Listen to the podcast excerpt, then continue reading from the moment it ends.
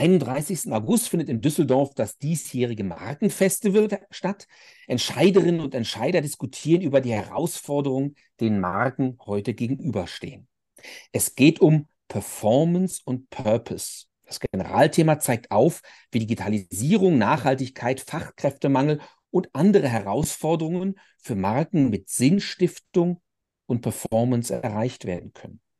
Über die Hintergründe des Markenfestivals wollen wir heute der neuen Ausgabe des Out of Home Podcasts sprechen und begrüßen dazu den CEO von ESB Marketing Netzwerk, die veranstalten das Markenfestival, Hans-Willi Brockes. Herzlich willkommen. Ja, Dankeschön, dass wir reden dürfen heute. Hallo. Herr Brockes, was ist denn eigentlich eine Marke?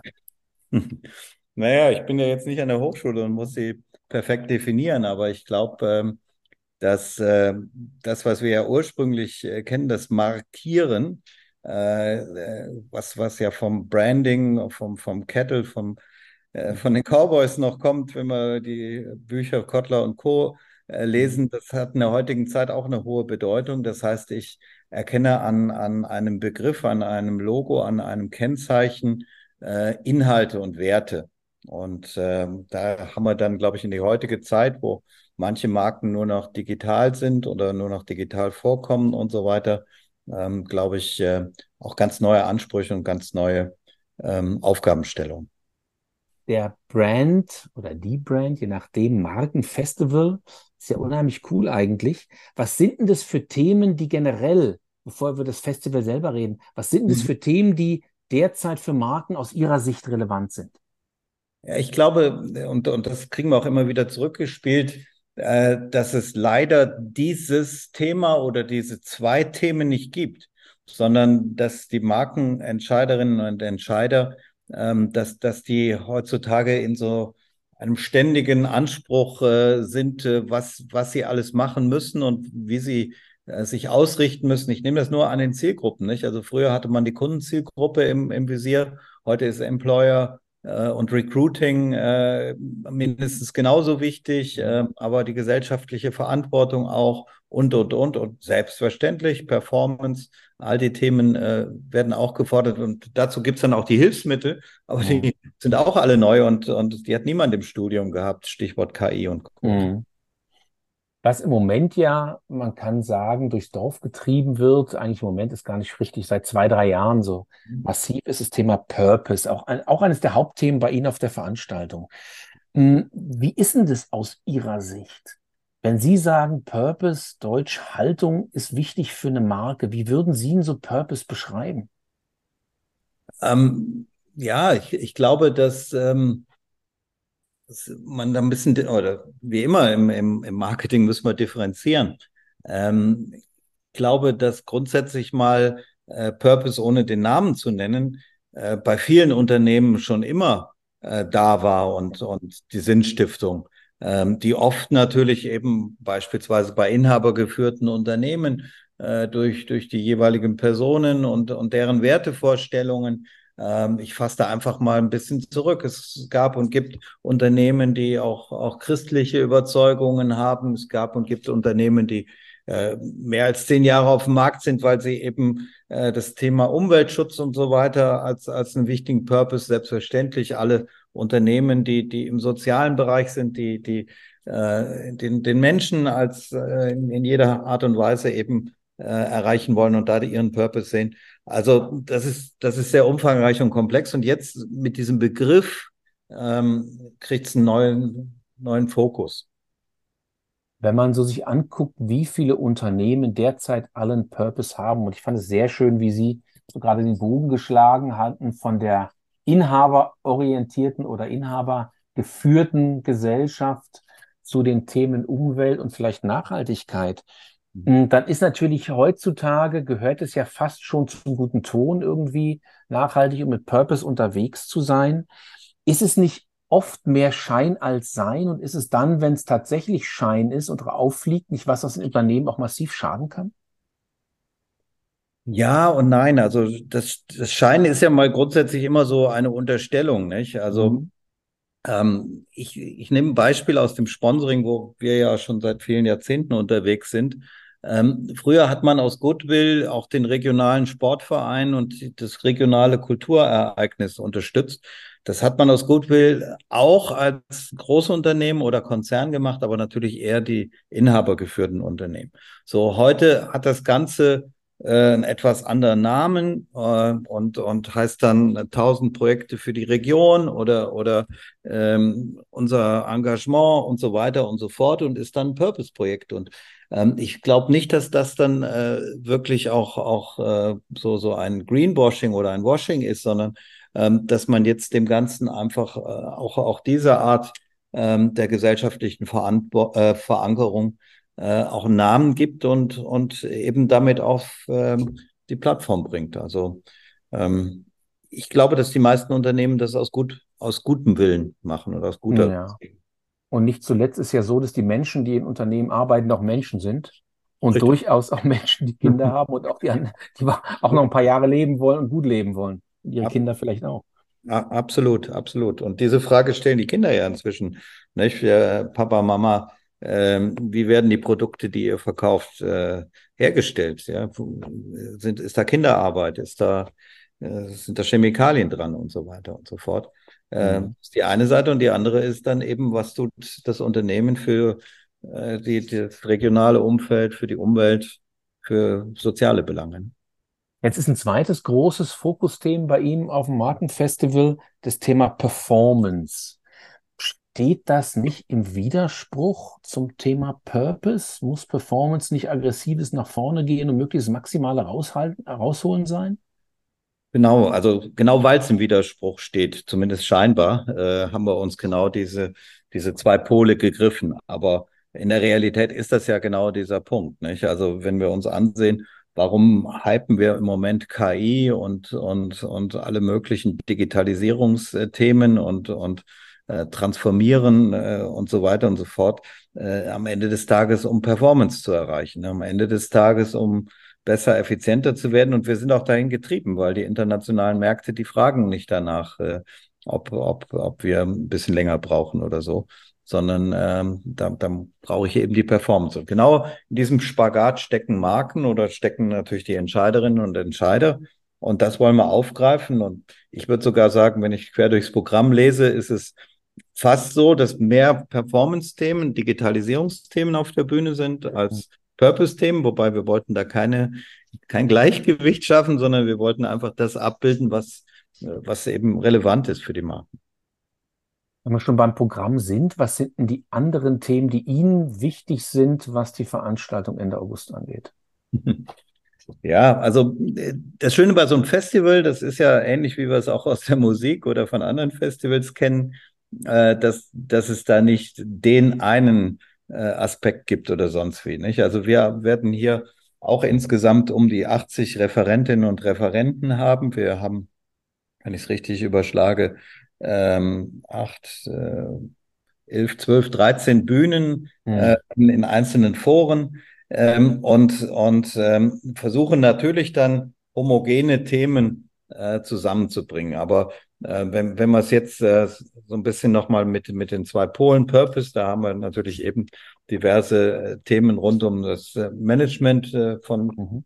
Purpose. Wie, wie gehe ich damit um? Ich nehme da einfach ähm, ein Weltkonzern wie Boeing, äh, eine Allianz, die mit, mit ihrer Stiftung eine Vorständin äh, mhm. auf der Bühne ist. Wir, wir haben ähm, dann eben aber quasi auf der anderen Seite äh, Adobe äh, Unternehmen, die, die in der Performance eben äh, Dinge bieten können, beziehungsweise eben die aufzeigen, wie, wie sie Performance Marketing betreiben. Und dem gegenüber stehen die Niveas, Kongstars, äh, dieser Welt, äh, die, die eben äh, eher von der Purpose-Seite kommen. Also ich, ich glaube, äh, das zieht sich so durch den ganzen Tag durch. Es äh, gibt dann ähm, das äh, Thema Tourismus, Städtemarketing auch nochmal speziell. Ähm, Gamification würde ich schon wieder äh, einordnen, Metaverse würde ich schon wieder einordnen, eher in Richtung Performance. Mhm. Ähm, ja, es ist ein bunter Mix. Das Spannende ist eigentlich, Sie haben gerade eben schon erzählt, wie viele spannende Unternehmen Sie da auf den Bühnen haben und sich für Speaker entschieden haben, die ja auch durchaus Rang und Namen haben.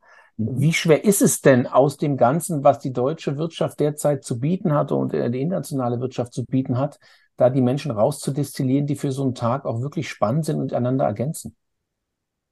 Ganz ehrlich, wir waren überrascht, wie gut das Format da ankommt. Also ähm, bei, bei anderen Kongressen, und wir machen ja doch im Laufe des Jahres einige und, und in verschiedenen Themen, da ist es manchmal gerade schwer, Marken zu bekommen. Aber ähm, das war auch im vergangenen Jahr mit, mit der Erstveranstaltung schon so.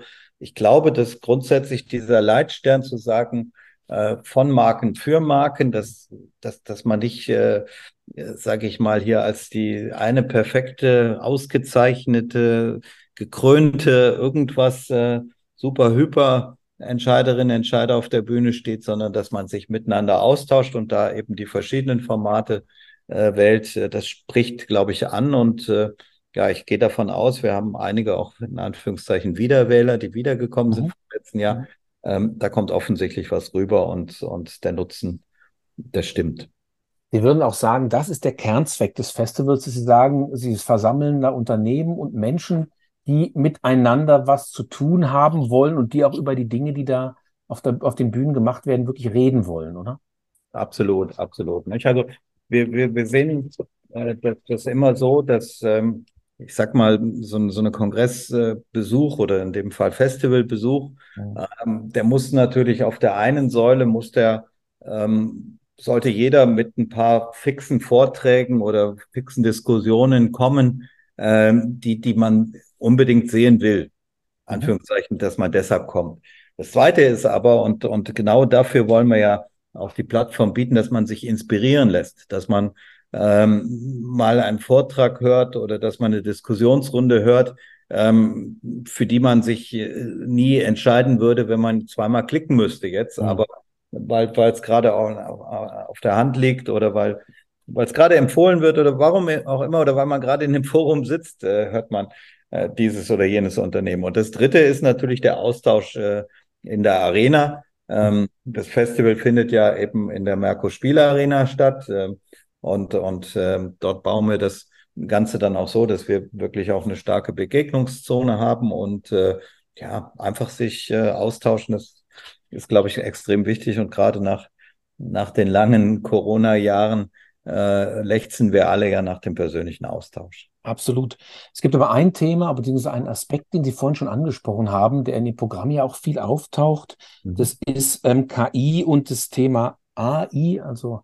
Intelligentes, mhm. intelligentes Web und mhm. das Thema Metaverse. Mhm. Wie würden Sie so die Logik zwischen dem, was Sie gerade gesagt haben, also diesen Menschen wollen mit Menschen reden und dann das Internet oder was dahinter steht, wird immer intelligenter und immer dadurch ja auch virtueller.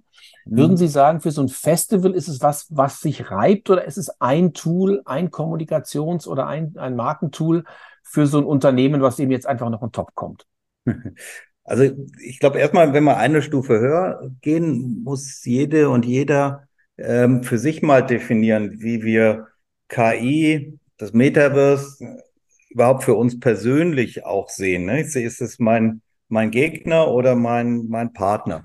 Grundsätzlich waren ja alle Arten der Digitalisierung eher dazu da, dass sie mir die unliebsamen Standards wegnehmen. Ähm, und, und ähm, ich glaube, so wird langfristig KI und AI oder Generative äh, mhm. AI ähm, auch sein. Das Metaverse könnte dann dem Ganzen nochmal eine etwas andere Dimension geben. Das ist ja jetzt schon zu ahnen. Das wird einfach die dreidimensionale Internetwahrnehmung äh, sein. Web 1 äh, kennen wir alle, Web 2 war Social Media, Web 3 ist dann eben das Ganze dreidimensional. Ähm, ich glaube hinten dran, das ist jetzt meine persönliche Sicht, mhm. ähm, dass Live immer Premium sein wird. Mhm. Deshalb werden Live-Veranstaltungen äh, nicht nur ihre Bedeutung behalten, sondern eher noch wertiger werden, auch vom mhm. Veranstalterseite. Und alles, was 0815, alles, was Standard ist, mache ich digital. Mhm. Das ist spannend, ehrlich gesagt, weil natürlich auch die gesamte Messe- oder Eventbranche sich fragt, was wird künftig noch aus uns, mhm. wenn alles ins Metaverse abwandert. Aber ich glaube, was man in der Tat jetzt sieht, was Sie gerade eben gesagt haben, Menschen wollen mit Menschen reden, wollen live mit Menschen reden und wollen vielleicht auch Dinge mitnehmen, die ja jenseits der expliziten Kommunikation sind, oder? Absolut, absolut. Also ich meine, gerade hier das Markenfestival ist ja genau wieder so ein Beispiel. Wenn, wenn wir den 25., ich nenne das jetzt mal Markenkongress, nicht der Name, den will ich nicht bashen, aber äh, machen würden, wo, wo äh, zehn Vortragende sind und drei Marken und die drei Marken müssten nachher, nachdem sie vorgetragen haben, befürchten, dass 200 Agenturen auf sie zukommen, ähm, dann ist, ist das das, was man heutzutage eben auch online machen kann. Ähm, wenn ich aber hingehe und, und sage, ich, ich habe irgendwo diesen, dieses Lager, dieses Festival-Charakter, ähm, dann ist das etwas, was, was man einfach online auch auf gar keine Art und Weise, auch nicht Metaverse in der Art und Weise bis anhin äh, schaffen kann und, und einfach den inspirierenden Austausch suchen, ja. Die Frage ist ja, so ein Metaverse liegt ja wie so ein, wenn es gut gemacht ist, wie so ein zusätzlicher Layer, eine zusätzliche Geschichte unter, oben, über, neben der echten Welt. Mhm. Für Marken, glaube ich, auch ganz wichtig, wie die sich im Metaverse positionieren. Das mhm. spielt bei Ihnen diesmal auch eine Rolle. Ja, ja, absolut. Also für uns ist das auch schon so eine Geschichte. Im letzten Jahr hat man da einen Schwerpunkt drauf gelegt. Mhm. Also wir sind da schon im, im quasi Follow-up, ähm, haben da auch einige tolle Partner wie Meta oder eben auch den VR Business Club, äh, die, die uns da auch wieder geholfen haben, äh, spannendes Programm hinzubekommen.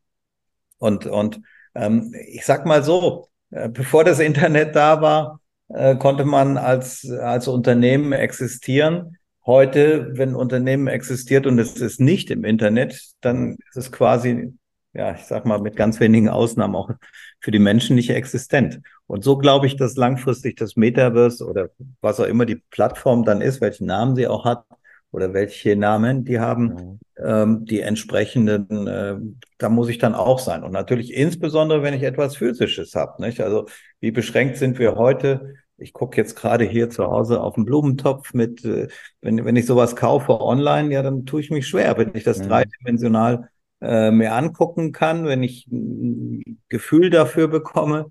Das gleiche mit Urlaubsreisen. Ich meine, das, das Web ist, ist schnell groß geworden, auch durch die Holiday-Checks dieser Welt. Ähm, warum soll ich nicht auch schon dreidimensional mir mein Urlaubsziel oder zumindest die Surfschule angucken? Absolut. Also es gibt diese Verbindung, echte Erlebnisse in der echten Welt und Erlebnisse mhm. in der virtuellen Welt die so mhm. ineinander fließen. Ein Programmpunkt fand ich sehr spannend. Da mhm. ging es um das Thema Smart City. Mhm. Was ja. glauben Sie denn so als jemand, der Marken ja auch intensiv begutachtet im Hinblick auf so eine Veranstaltung? Mhm. Hm, was ändert sich für Marken, wenn sie Bestandteil so einer integrierten intelligenten Stadtkommunikation werden, also zwischen dem echten und dem virtuellen changieren? Mhm, mhm.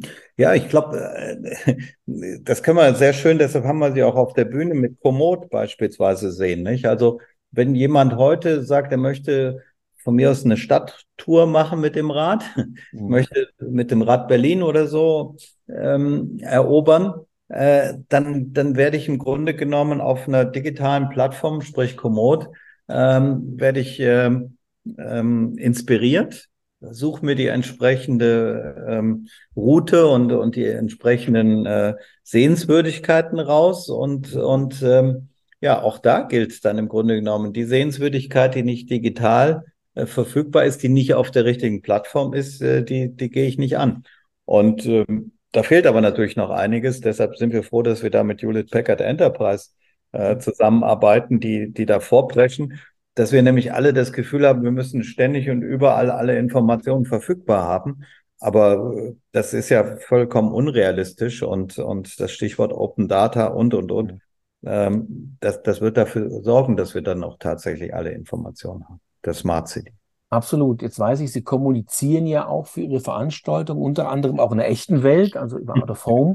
Mhm. Wie sieht denn das aus Ihrer Sicht so aus, wenn Sie jetzt mal einen Blick in die Zukunft wagen, auch was die Marken, die Sie repräsentieren auf Ihrer Veranstaltung sehen? Mhm. Was für eine Rolle spielen denn dann die einzelnen Kommunikationskanäle künftig in der echten, Klammer auf, Out of Home, ja. und in der virtuellen Welt, Klammer auf, online? Ich glaube, äh, dieses Schlagwort von 360 Grad ist, ist das Wichtige. Ne? Mhm. Äh, und ähm, äh, in, in mancherlei Hinsicht ist ja grundsätzlich mal, äh, sind die Etats zu stark ins Digitale äh, gependelt. Und mhm. äh, ähm, ich hatte gerade heute in der Joe Fix noch mit unseren Mitarbeitern eine kurze Diskussion. äh, ja, sollen wir die Einladung nicht per E-Mail schicken? Und ich habe auf, auf den Brief Wert gelegt. Mhm.